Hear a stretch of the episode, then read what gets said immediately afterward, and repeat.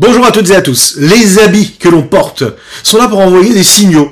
Ils montrent ce que nous sommes, en tout cas ce que nous voulons envoyer comme message de ce que nous sommes, ou pas d'ailleurs.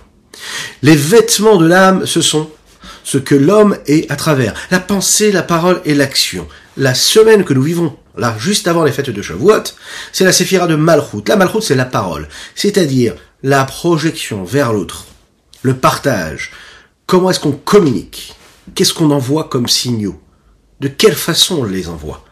Les vêtements de l'âme de l'homme, c'est la pensée, c'est la parole et l'action. Plus que ce qu'il peut y avoir dans nos capacités intellectuelles, il y a, ou même émotionnelles, hein, il y a dans ces trois vêtements, ces trois outils qui sont à la portée de chacune et chacun d'entre nous, ces moyens d'expression, ce qui lui permet de communiquer avec autrui.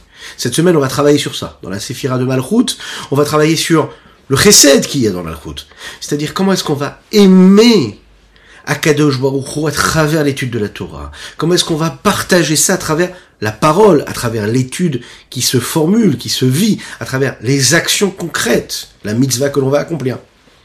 Mais aussi la façon avec laquelle on va gvura, Shebe Malchut. C'est-à-dire faire attention à la crainte de Dieu. Quelle crainte de Dieu?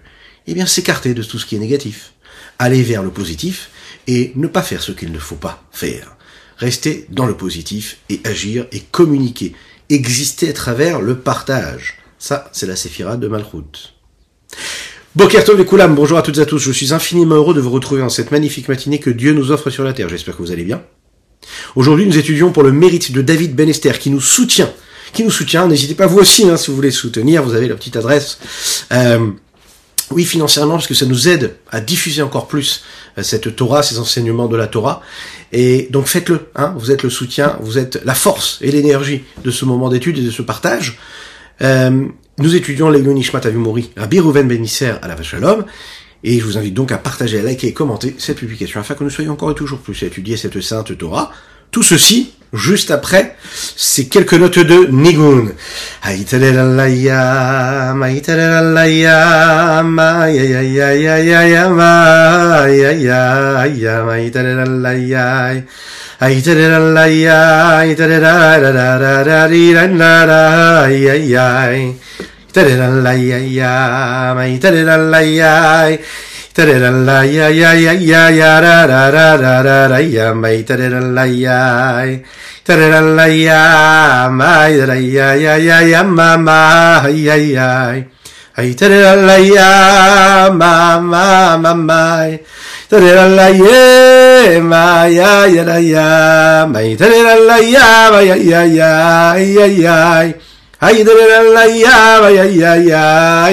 Ay,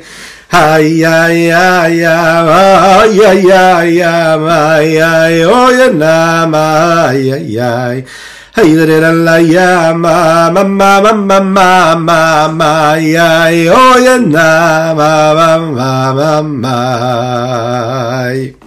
La shrina a besoin elle aussi d'un levouche, elle a besoin d'un habit, elle a besoin de cet habit, c'est-à-dire ce ces moyens qu'on va utiliser, cet outil qu'on va, utiliser pour qu'elle puisse s'exprimer. La shrina, c'est-à-dire le rayonnement d'Akadosh Baruch Comment est-ce qu'Akadosh Baruch réside? De quelle façon il réside? Comment il réside dans ce monde ici-bas? Dans ce 51e chapitre qui correspond au Tanya du 27 et, pardon, du 28 et du 29, voilà, du 28 et du 29 du mois de Iyar, c'est-à-dire le Tanya euh, qui correspond à celui d'hier, et d'aujourd'hui, nous allons comprendre comment est-ce que le monde vit à travers le cerveau. Et quel est le cerveau du monde? Il faut qu'il y ait un cerveau, comme le corps a un cerveau, et eh bien le monde aussi a un cerveau. Le cerveau du monde, c'est la Torah, vous l'avez compris, c'est-à-dire l'enseignement, l'étude de la Torah, la pratique des mitzvot, c'est de cette façon-là que le monde est dirigé. Il est dit comme ça dans le texte Istakel Beoraitsa ou Alma. Kadosh quand il crée le monde, Dieu quand il crée le monde, il regarde la Torah, il scrute la Torah, et là il crée le monde. On va comprendre qu'est-ce que ça veut dire. C'est-à-dire quoi Il regarde la Torah et il crée le monde. On va comprendre aussi qu'Akadosh a différents noms et qu'il se révèle à travers ces différents noms. Chacun de ces noms, c'est un secret qui euh, renferme quelque part une dimension et une, une qualité avec laquelle Dieu nous apparaît. Même si Dieu lui reste toujours l'essence même de ce qu'il est, il va apparaître différemment, de manière différente. La Shrina, elle, a besoin de résider ici-bas sur terre. Et elle va passer à travers les noms d'Akadosh Baruch les noms de Dieu, mais aussi à travers cette Torah. Vous savez que nous sommes dotés d'un corps et d'une âme. L'âme dépasse le corps. L'essence même de l'âme, bien sûr, dépasse tous les membres du corps. C'est ce que nous appelons une essence euh, spirituelle, abstraite, qui se détache en réalité des différentes euh, parties qu'il peut y avoir dans les corps de l'homme, dans le corps de l'homme. Nous en avons parlé. Il y a les potentiels, il y a les, forces, les énergies qui sont dans l'âme et qui vont être diffusées dans chacun des membres du corps, et la façon avec laquelle cette lumière va résider dans chacun des membres du corps va être différente. Mais l'essence même n'est jamais touchée, n'est jamais altérée. Dans cet thème-là, où il y a ces 248, on va dire, potentiels, ces qualités potentielles, lorsqu'elles s'habillent dans le corps, elles vont entrer dans chacun des membres du corps de façon profonde. En fonction de ce qu'ils sont, comme nous l'avons déjà expliqué ensemble, l'œil va pouvoir regarder, voir parce qu'il a une énergie qui lui est propre. L'oreille va pouvoir entendre parce qu'il y a une énergie en lui qui lui est propre. Mais tout au début, tout au départ de tout cela, nous avons le cerveau. Et en fait, ces 248 potentiels là qui sont dans les 248 membres se trouvent en réalité dans ce dans ce cerveau-là. Et ça s'exprime de trois façons. D'abord, le cerveau qui reçoit en premier lui la vitalité de l'âme pour pouvoir mettre en mouvement tout ce qu'il y a dans son cerveau, à savoir ses capacités intellectuelles, chorma, bina, da'at. Et puis dans un deuxième temps, on va évoluer à, travers cette énergie qui va être donnée dans chacun des membres du corps. Il y a une énergie globale qui va être donnée à ces membres, et puis une énergie bien précise qui correspond à chacun des membres, qui lui est propre. Mais il faut bien savoir que cette essence-là, abstraite, dépasse complètement les distinctions. Elle dépasse les distinctions, même si, comme de manière beaucoup plus globale, l'énergie divine, elle, va passer à travers le système de l'ordre de l'enchaînement des mondes, qui est appelé le Seder Shelut, et qu'à travers ces mondes-là, Atzilut, Bria, Yetzira, Asiya, nous avons les différentes séphirotes, les différentes forces, les dix énergies, les dix séphirotes, qui, elles, vont permettre à ces énergies-là de se dévoiler petit à petit à travers les différents mondes eh bien, il y a et l'essence qui inclut tout, et les petits détails qui, eux, viennent de cette essence-là. Le Rabbi Shonzaman ici va nous expliquer au début du Pérec que de la même manière que cela se passe comme ça dans l'âme de l'homme, eh bien c'est ce qui va se passer, la même chose, hein, au niveau d'Akadosh Baruch de Dieu et de sa lumière qu'il fait descendre ici-bas sur terre. L'Echaim, l'Echaim.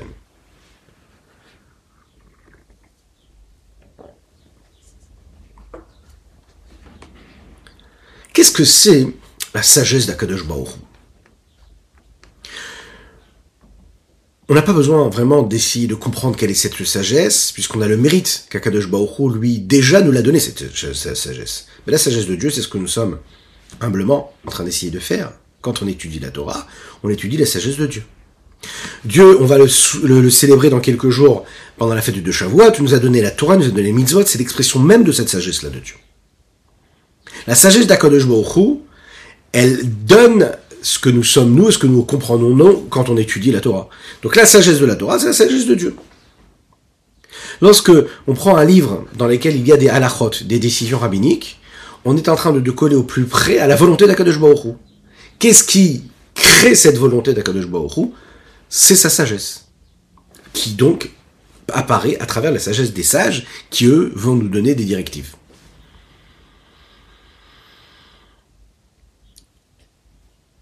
La Torah, c'est le cerveau, et le monde, c'est le corps. Vous savez, c'est un petit peu comme quand on parle avec quelqu'un d'autre. Bien, lorsqu'on parle avec quelqu'un d'autre, on lui donne quelque chose qu'il y a dans notre âme. On n'a pas l'impression, des fois on peut parler de manière futile, malheureusement parfois on peut parler même de manière négative, mais tout vient de notre âme.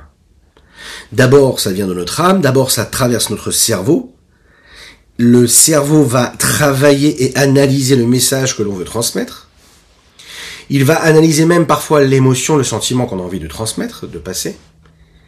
Et ensuite, ce message-là va traverser le cerveau et va aller euh, euh, euh, se, loger dans le potentiel de la parole. Et du potentiel de la parole, cela va se traduire par une parole elle-même, qui, elle, va être le lien et le contact qu'il va y avoir avec l'autre. C'est intéressant de voir que, on le disait en introduction de ce cours-là, que nous sommes dans la, dans la semaine de Malchut, la dernière semaine du Homer. Et c'est justement, euh, Malchut, c'est justement la parole. Dibour, la parole, c'est l'influence qu'il y a vers l'autre. La sphère de Malchut, c'est celle qui prend toutes les autres séphirotes. Chesed, Gvura, Tiferet, Netzach. Quand ça arrive à Malchut, elle prend tout cela et elle transmet à l'autre. Quand il y a ces dix séphirotes à travers la séphira de Malchut dans un monde, c'est ce qui va transmettre l'énergie et les dix forces au monde d'après, au monde qui est plus bas. Regardons dans les mots. De la même manière que dans l'âme de l'homme.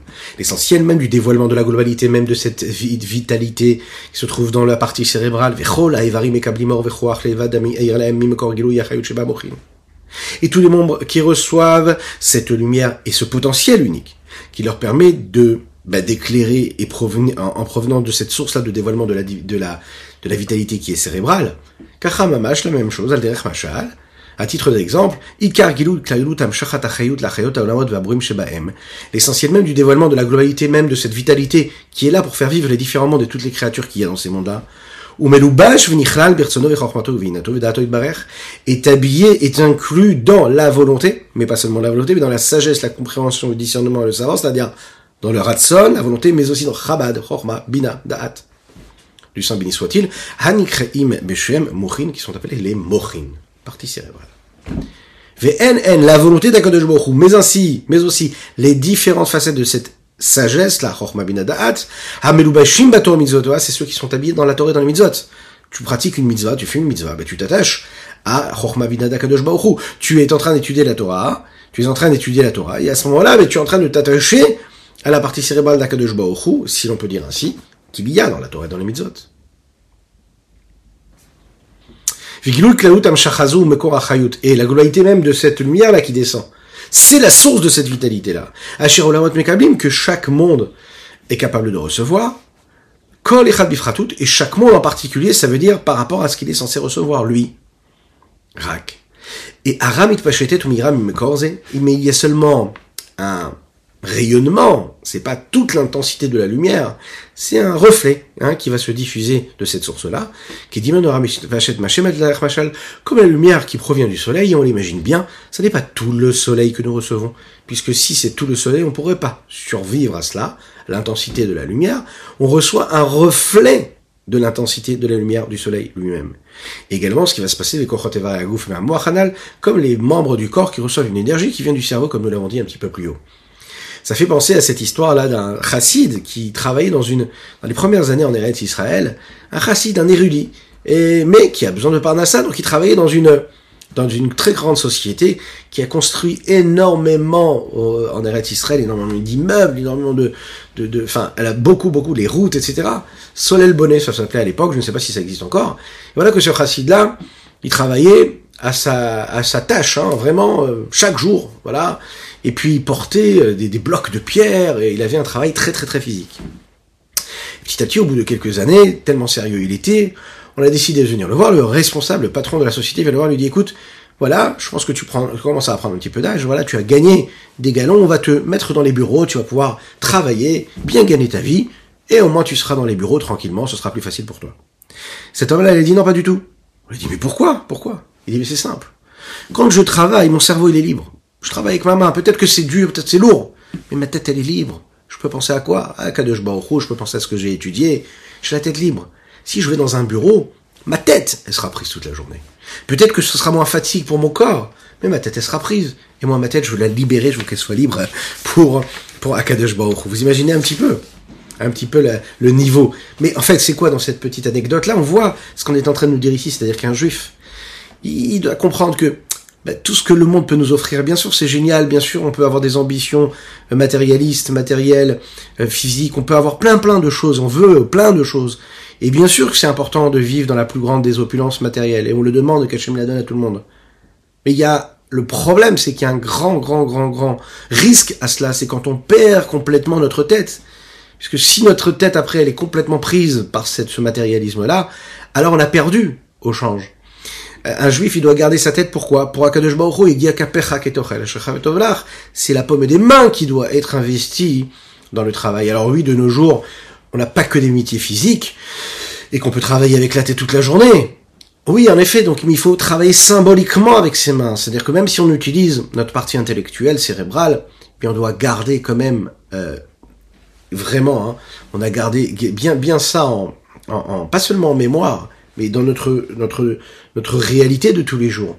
Que notre ambition, c'est pas l'épanouissement unique matériel, mais c'est réussir à consacrer toujours ce spirituel-là. C'est la raison pour laquelle le moach ici est si important, parce que c'est lui qui va diriger toutes les énergies qu'il va y avoir ensuite.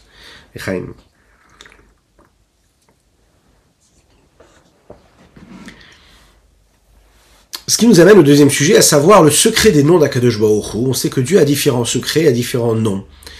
Lorsqu'on étudie le Tanya sur les différentes notions que la Kabbalah nous développe, c'est important de se rappeler que ce ne sont pas euh, des notions qui ont été comme ça innovées et inventées comme ça, qui sont, qui ont été développées, qui ont été euh, découvertes. Non, elles sont là pour développer et dévoiler quelque chose qui existe déjà.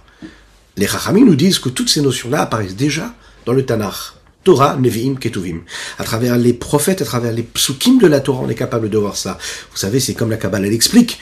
Comment à travers chaque lettre de l'alphabet, on est capable de voir des trésors phénoménaux qui sont expliqués d'ailleurs dans la Kabbalah, dans le Sefer Yetzira, hein, le, le Sefer, le livre de base qui aurait été donné par Akadosh Baruch à Avraham Avinu lui-même, c'est-à-dire qui donne les secrets à travers chaque lettre, comme on voit toute la dimension, la dimension numérique qu'il peut y avoir, les valeurs numériques, et une dimension beaucoup plus profonde, la façon avec laquelle calligrapher, la façon avec laquelle visuellement chaque lettre peut nous envoyer des signaux, nous envoyer des renseignements. Dans le Tanar, chaque mot, chaque parole a quelque chose de très particulier, elle, est, elle, est, elle recouvre de plein, de plein de secrets. Mais on voit que dans le Tanar, les mots, les noms qu'on emploie pour parler d'Akadosh sont en train de justement définir une dimension particulière du dévoilement d'Akadosh. Une certaine qualité. Dans la Torah Takabala, on nous raconte et on nous parle euh, de la Séphira, par exemple, de Chesed et de Gvura. D'accord? C'est différentes vertus que chacune et chacun d'entre nous nous pouvons avoir, que nous travaillons pendant cette période du Homer entre Pesach et Shavuot, qui sont des midot qu'Akadosh Baruch lui-même il a. C'est-à-dire qu'il se révèle à travers le chesed, lui il se révèle à travers la gvora. Il se révèle à travers la bonté, il se révèle aussi à travers la rigueur. La Kabbalah nous dit que le Shem Avaye Yudke Vavke fait référence à la vertu de chesed de bonté.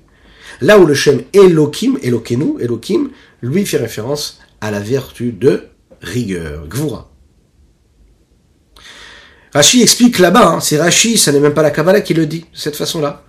Shem Avaye, c'est Midata Chesed, Shem Elohim, c'est Midata Din. Les Chachamim expliquent, réellement, il faut savoir que c'est une, une, une, une, halakha, hein, clairement. Kakadosh une loi, Kakadosh il a sept euh, noms que nous qu'on n'avons pas le droit euh, d'effacer. Pourquoi est-ce que Dieu quand on dit pas avoir d'effacer, ça veut dire c'est des noms, c'est des noms qui sont très très très importants, très particuliers. Pourquoi est-ce qu'on a besoin hein, de dire qu'Akadosh il a sept noms? Pourquoi est-ce que Dieu, est-ce que Dieu peut être limité? Comment Dieu qui est illimité, on peut le limiter à des noms, à des chiffres, à des lettres? Qu'est-ce que ça veut dire? La Torah Kabbalah nous explique et nous dit qu'en fait chaque nom représente une des midas, une des vertus d'Akadosh Baruch qui sont les sept midot qu'il y a euh, et qui sont Chesed, Gvura, Tiferet, Netzach, Odison, Malchut. Et chaque nom d'Akadosh Baruch révèle et, se, et, dévoile ce qu'est la particularité de telle ou telle vertu. Il faut aussi y ajouter les trois cérébrales, Chochma, Binadat. Le Midrash nous dit que la Neshama a cinq noms. Nefesh, Ruach, Neshama, Chaya, Yechida. La source de tout cela, c'est dans le Tanakh, dans la Bible. On nous dit clairement ici qu'en fait, ces cinq noms qui apparaissent, dans le Tanar révèle et dévoile et développe cinq dimensions que l'âme peut avoir. C'est-à-dire que l'homme s'exprime, il vit à travers sa dimension de Nefesh, parfois sa dimension de Ruach, parfois de Neshama, parfois de Chaya, parfois de Yechida. La même chose, pourquoi est-ce qu'on a besoin de cinq Non, pourquoi est-ce que la Neshama, puisque c'est une parcelle de Dieu, ici bas sur Terre, pourquoi est-ce qu'elle devrait être quantifiée? Et la, la, la Kabbalah de nous expliquer que justement, ces cinq noms-là sont là pour exprimer les différents niveaux qu'il y a, Et ces cinq niveaux-là qu'il y a dans l'âme se révèlent à travers les différents mondes et les différentes vertus qu'il y a dans les différents mondes. Quand on parle ici des sept noms d'Akadosh Baruch qui sont sept niveaux de dévoilement de Dieu, il faut pas oublier qu'il y en a un huitième en réalité. Ce huitième-là, c'est celui qui inclut tous les niveaux.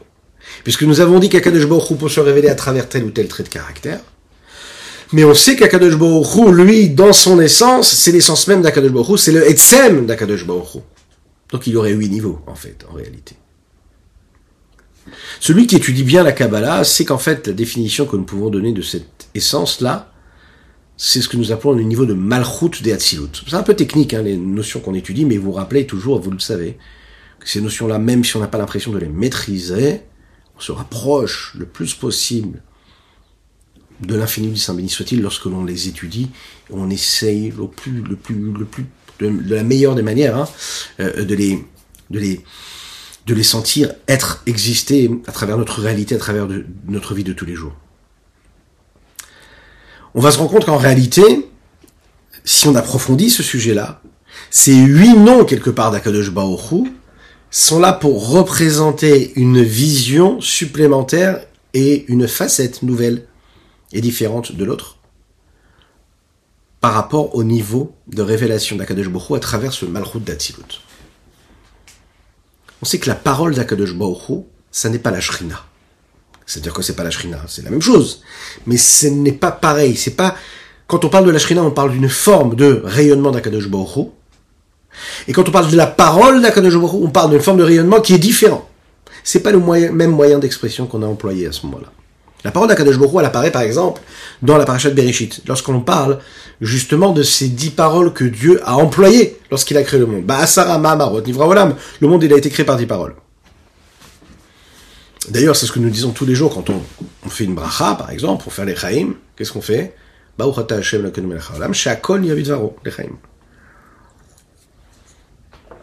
tout a été fait par la parole. Vous imaginez, c'est une petite bracha qui nous paraît insignifiante quand on va faire, qu'on va faire, quand on va boire un petit verre d'eau ou un café ou un thé ou un lechaim, c'est autre chose. Hein. Mais c'est la parole. Et de la même manière que la parole chez, l'homme, c'est quoi? C'est ce qui lui permet de dévoiler, de développer, de partager ce qu'il a à l'intérieur de son âme à travers de sa pensée? La même chose pour Akadosh Baruch La parole divine, c'est le dévoilement divin dans les différents mondes, et en l'occurrence les mondes inférieurs. Là où la Shrina, elle, elle a une fonction différente.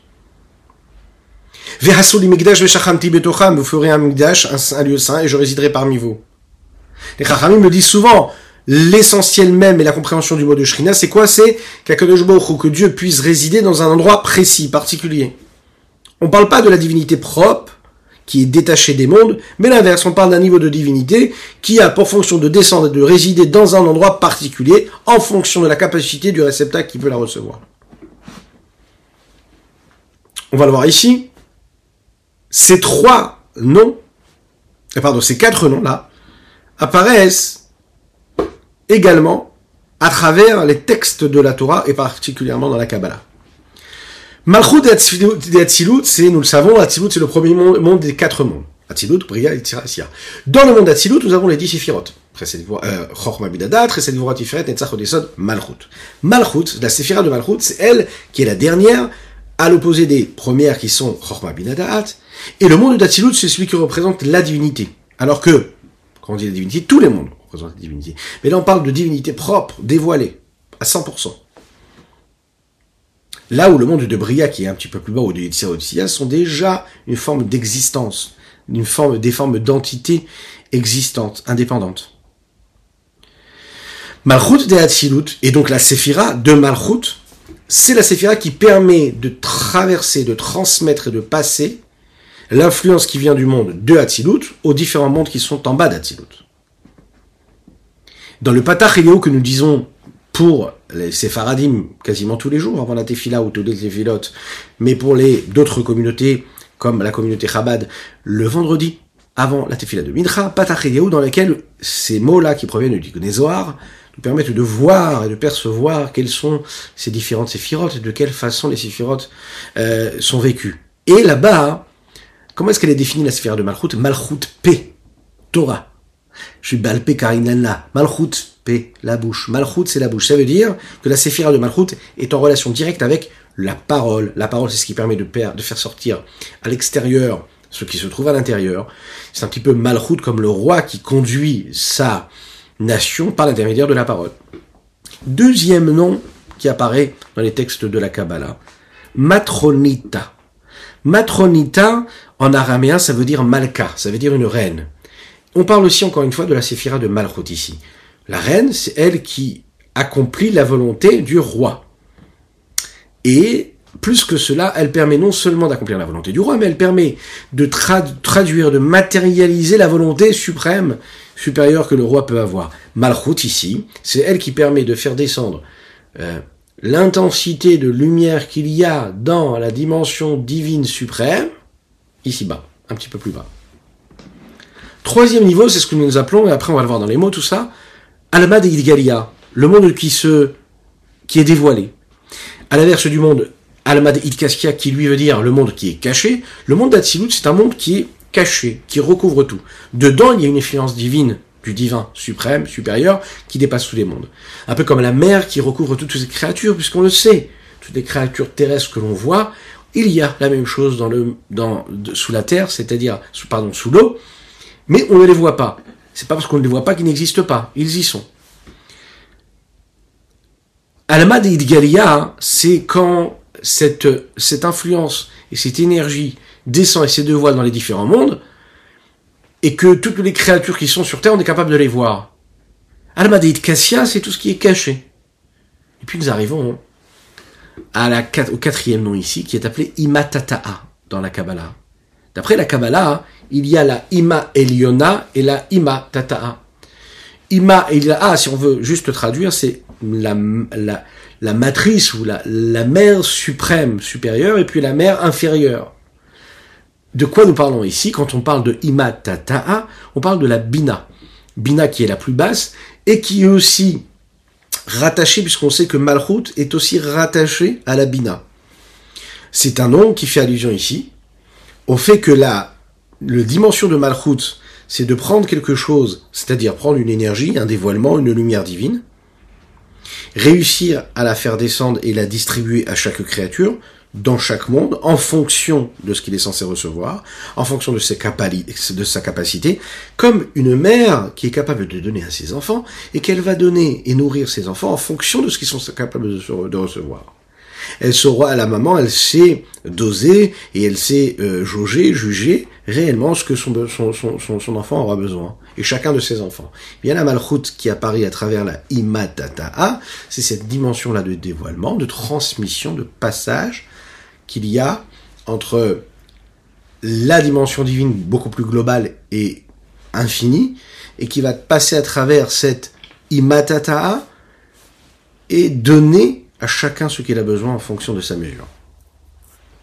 On peut y rajouter aussi deux noms qui ont leur source dans le Tanakh, comme dans les paroles des Chachamim, mais le lien qu'il y a avec nous vient bien sûr de la Kabbalah.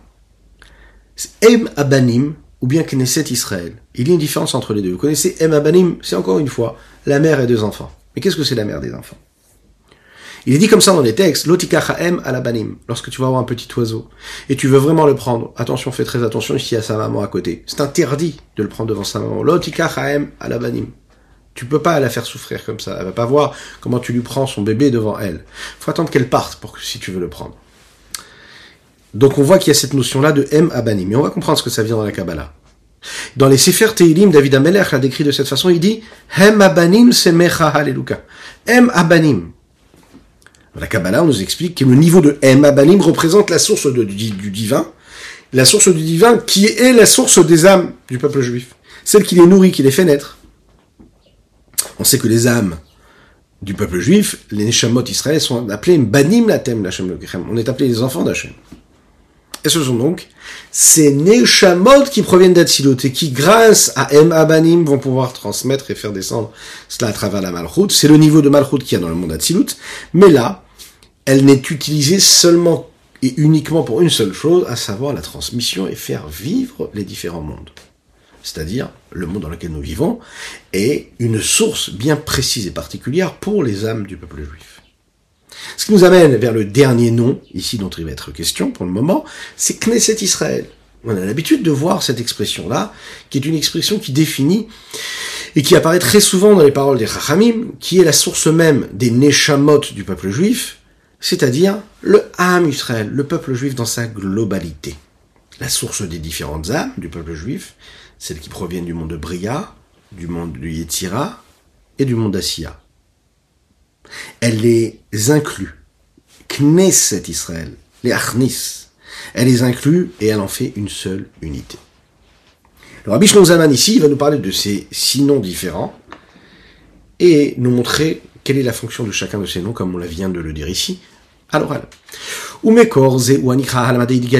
Cette source-là, c'est ce qui est appelé Almadid Galia, le monde de dévoilement, ou Matronita, ou bien la reine, Vimatata, ou bien la mère inférieure, ou Shrina, ou bien la Shrina, toutes ces appellations qui viennent du mot Milachon de langage mais je résiderai parmi vous, Shem Shemakor, Pourquoi est-ce qu'on appelle ça Shrina? Parce qu'en fait, cette source-là, c'est le début, le commencement du dévoilement de la lumière de l'infini samini soit-il, qui lui là où la mode qui vient descendre dans tous les différents mondes de manière totalement dévoilée. Et de cette source-là vient et, va être distribué pour chacun de ces mondes de ces créatures, la lumière, la vitalité qui lui est précise et particulière, et qui réside parmi eux pour les faire vivre. La reine, c'est la raison pour laquelle. Nikra Hem C'est pour ça qu'elle est appelée Hem Babanim Aderech Machalou Knesset Israël, ou bien comme cette assemblée d'Israël. Shemi Makor Zen, elle Suneshamod de cette source-là. Les âmes du monde d'Atsilut peuvent recevoir ce qu'elles ont à recevoir. Venivrehu, Neshamod Ivriya, Verhoule. Et il va y avoir donc la création de ces mondes, de ces différentes créatures qui, elles, viennent de Bria. Le problème, c'est que pour cette, en fait, la solution plus que le problème, c'est que pour que cette divinité-là puisse descendre et que cette énergie puisse descendre et que cette lumière puisse apparaître ici-bas, ben, il faut absolument qu'il y ait un vêtement, il faut qu'il y ait un corps, il faut qu'il y ait un réceptacle pour recevoir ça. C'est la raison pour laquelle on va le voir ici, il y a un système qui a été mis en place et qui va permettre ben, à chacun de recevoir ce qu'il doit recevoir. Il y a comme un jeu qui va être mis en place. Echaim, Echaim.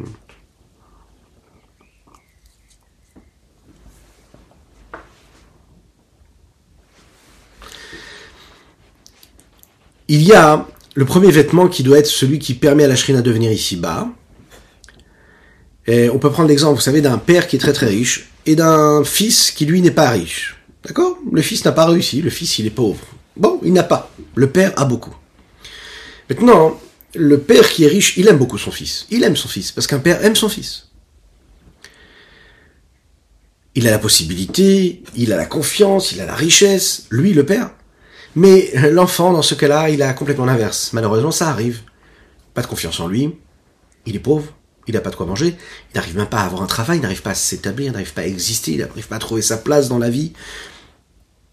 Il se sent très très mal. Maintenant, son père veut le sauver. Il a différentes façons de le faire. Il lui dit voilà, tiens, prends la carte bleue. Prends, fais ce que tu as à faire. Mais là, l'enfant, il va prendre la carte bleue. Ça peut être un enfant qui est âgé, attention. Hein il va prendre la carte bleue, pendant quelques temps il va s'en servir, mais au bout d'un certain moment, à la fin de la journée, il regarde autour de lui, il se dit, ok, parfait, mais il n'y a rien qui vient de, la sueur de mon front, ni de la paume de mes mains. On sait très très bien que la personne, un homme, il a besoin de savoir qu'il euh, qu'il possède ou qu'il vit par rapport à ce qu'il a fait lui, en fonction de ce qu'il a fait lui, de ses efforts. On peut tout lui donner quand il sait que, à part quand il a reçu un héritage ou quand il a reçu, qu'il a gagné l'auto, ce qu'on souhaite à chacune et chacun. Mais quand il reçoit de quelqu'un d'autre, comme un cadeau, et même quand c'est pas un cadeau, comme un soutien ou des choses comme ça, c'est très difficile de se regarder en face, dans le miroir, et de se dire tout va bien. Parce qu'on sent qu'on n'a pas fait nous-mêmes l'effort pour cela. L'enfant, lui, au début, il va être très heureux de pouvoir s'en sortir, de vivre ce qu'il a besoin de vivre, en sachant qu'il a de l'argent dans son compte en banque. Et à un moment, il a besoin de se sentir exister. Il a besoin de se sentir qu'il fait quelque chose. C'est pas ça qui va lui donner la véritable confiance. Alors qu'est-ce qu'il fait le père, s'il est intelligent? Eh bien, il va peut-être essayer, parce qu'il a les moyens, d'user de stratagèmes, pour le mettre dans des situations où il va lui faciliter la tâche, c'est-à-dire bah, lui permettre de rencontrer les bonnes personnes, et ces, personnes-là vont lui donner la possibilité de s'épanouir. Et lui, avec ses propres forces, et aidé par un coup de pouce qui lui va être invisible de son père, il va pouvoir atteindre le sommet. Mais on imagine bien dans cet exemple-là, si l'enfant un jour il découvre que c'est son père qui a tout fait derrière, il sera très très malheureux encore une fois. Il faut réussir à trouver une forme de sincérité, de profondeur et de discrétion qui nous permettra de lui donner à cet enfant-là ou, à ce, fils-là la possibilité de s'épanouir, la possibilité de trouver la confiance en lui, la possibilité de, de créer quelque chose, de bâtir quelque chose sans qu'il ait besoin et sans qu'il le sache vraiment pour que lui vraiment puisse ressentir euh, cette satisfaction de lui-même. C'est un grand principe qu'il y a dans la Torah, de la même manière que c'est important d'aider son prochain, hein, sans même qu'il s'en aperçoive, sans qu'il sache que c'est nous qui l'avons aidé. La mitzvah, a été faite, lui, il a une vie qui est meilleure. Voilà, tu l'as aidé. Et on va voir ici, c'est le même principe. A priori, Akadosh Baruch c'est lui qui nous donne notre énergie, c'est lui qui donne sa lumière ici-bas sur Terre, à chaque élément. Tout est prêt pour le besoin qui est, c'est-à-dire de l'influence de la vitalité dans tous les différents mondes, que ce soit les mondes supérieurs ou les mondes inférieurs. L'influence d'Akadosh Baruch elle, elle va passer par quoi? Par le cérébral. Elle passe par ce que nous appelons le keter, la couronne qui est posée sur la tête. Ensuite, nous avons Chochma, Bina, Dat. Ensuite, cette influence-là, elle va descendre, elle va continuer son voyage jusqu'à elle, va traverser toutes les séphirotes, jusqu'à arriver à Malchut. Malchut, c'est la Shrina. L'influence d'Akadosh va passer à travers cette Malchut-là, et maintenant elle a besoin ben, d'être distribuée dans les différents mondes et dans les différentes créatures qu'il y a dans ce monde-là. Elles vont permettre la création et le vécu de chacune de ces créatures, créer les différents mondes, créer l'homme, mais à cette étape-là, hein, il y a un problème qui se révèle. C'est que la Shrina, elle, elle veut se révéler, elle veut donner. Mais les mondes ne sont pas prêts pour recevoir. Ils ne peuvent pas recevoir. Il y a une richesse infinie, mais le réceptacle n'est pas prêt. Le réceptacle, parfois, il est occupé à autre chose. Ouais. Alors, puisqu'on sait hein, que dans, il y a une règle générale qui est que chaque chose, chaque élément, chaque réceptacle a besoin d'être celui qui est délimité pour pouvoir recevoir. Peu importe ce qu'on veut recevoir, il faut qu'il y ait un réceptacle. Lorsqu'il y a beaucoup de lumière, mais qu'il n'y a pas de réceptacle pour recevoir cette lumière-là, alors le réceptacle, lui, va se briser. Et même un peu de lumière, on n'aura pas. Prenons l'exemple de l'électricité qu'on a déjà pris. Si je prends euh, un chargeur de téléphone, ok, et je le branche à la centrale nucléaire, il n'y a plus de transfo, et il n'y a, enfin, il a plus de, de chargeur et il n'y a plus de téléphone. Il faut que je passe par tout un système qui va être le système d'un transformateur, qui lui va condenser, qui lui va voiler, adapter, restreindre, il va équilibrer, de façon à ce qu'on puisse recevoir l'énergie qui est celle que nous avons, nous avons besoin pour faire, euh, pour, rendre productifs tous les, tous les éléments et toutes les, tous les objets électroniques que nous avons. On sait très bien aussi, par exemple, on parle beaucoup aujourd'hui de cela, de la nature, du respect de la nature, comment sauver notre nature. Mais c'est le principe, par exemple, de la couche d'ozone, qui va permettre d'adapter, de faire en sorte que ce que nous recevons comme rayonnement de soleil sur cette planète-là ne soit pas un rayonnement qui brûle complètement notre planète. Quand on parle de la shrina, c'est un problème qui est double non seulement la puissance de la lumière d'Akadosh elle est trop grande pour ce que le monde peut recevoir, mais le problème c'est que quand cette Shrina-là va descendre ici-bas sur Terre, elle peut aussi disparaître face au monde qui lui existe de manière grossière parce que Dieu a décidé de créer un monde qui existe. Donc, et la lumière elle est trop grande, et si je l'estompe trop, elle disparaît complètement face à la matérialité du monde. Quand je crée un monde, dans l'action même de la création, il y a le fait de faire exister quelque chose face à l'infini du Saint béni soit-il. On change les codes, d'accord? Donc dès l'instant que j'ai donné un cadre, eh bien, ça va être très difficile maintenant de faire rentrer dans ce cadre-là et dans ces limites-là hein, de l'objet et du réceptacle une notion d'infini, une notion de shrina. Parce que par définition, la limite, c'est là pour estomper et, cacher et voiler la présence divine. Toute notre vie, on va être là à essayer de trouver justement cet équilibre. Ça veut dire réussir à faire en sorte que cette shrina-là puisse résider. Ça veut dire résider dans les lignes et dans les, limites du réceptacle. Quand est-ce qu'on va réussir ça? Quand on réussit à faire en sorte que ce monde-là qui est physique et qui est matériel, qui est un réceptacle avec ses limites, ne se sent plus existant en tant que tel, mais comme un réceptacle qui est là pour recevoir l'infini du Saint béni soit-il. Quand il perd sa conscience d'existence, alors c'est à ce moment-là qu'il permet à Dieu de se révéler. C'est un peu ce que Akadosh Baruch Dieu dit à Moshe Rabbeinu quand il lui dit irani Adam vachai. Dieu dit à Moshe fais attention parce que moi je peux pas me révéler, me dévoiler parce que si vraiment les gens me voient, si l'homme me voit, il pourra plus continuer à vivre. Dans les mots de la Kabbalah, si le monde d'Atsilut va éclairer les différents mondes comme il est, sans qu'il y ait une forme de transformation et d'adaptation, alors à ce moment-là, le monde de Bria, le monde de Yitzhak et le monde d'Assia disparaissent en tant que monde et se transforment complètement en étant et en devenant une partie intégrante du monde Atsilut. Ils se consument, ils se diluent complètement dans l'infini. C'est la raison pour laquelle on a besoin d'un d'une troisième main ici quelque part, quelque chose qui va aider la jonction, le lien entre les deux ce que nous appelons ici un lévouche, un vêtement, un moyen d'expression, un outil, qui lui va voiler la lumière de la shrina.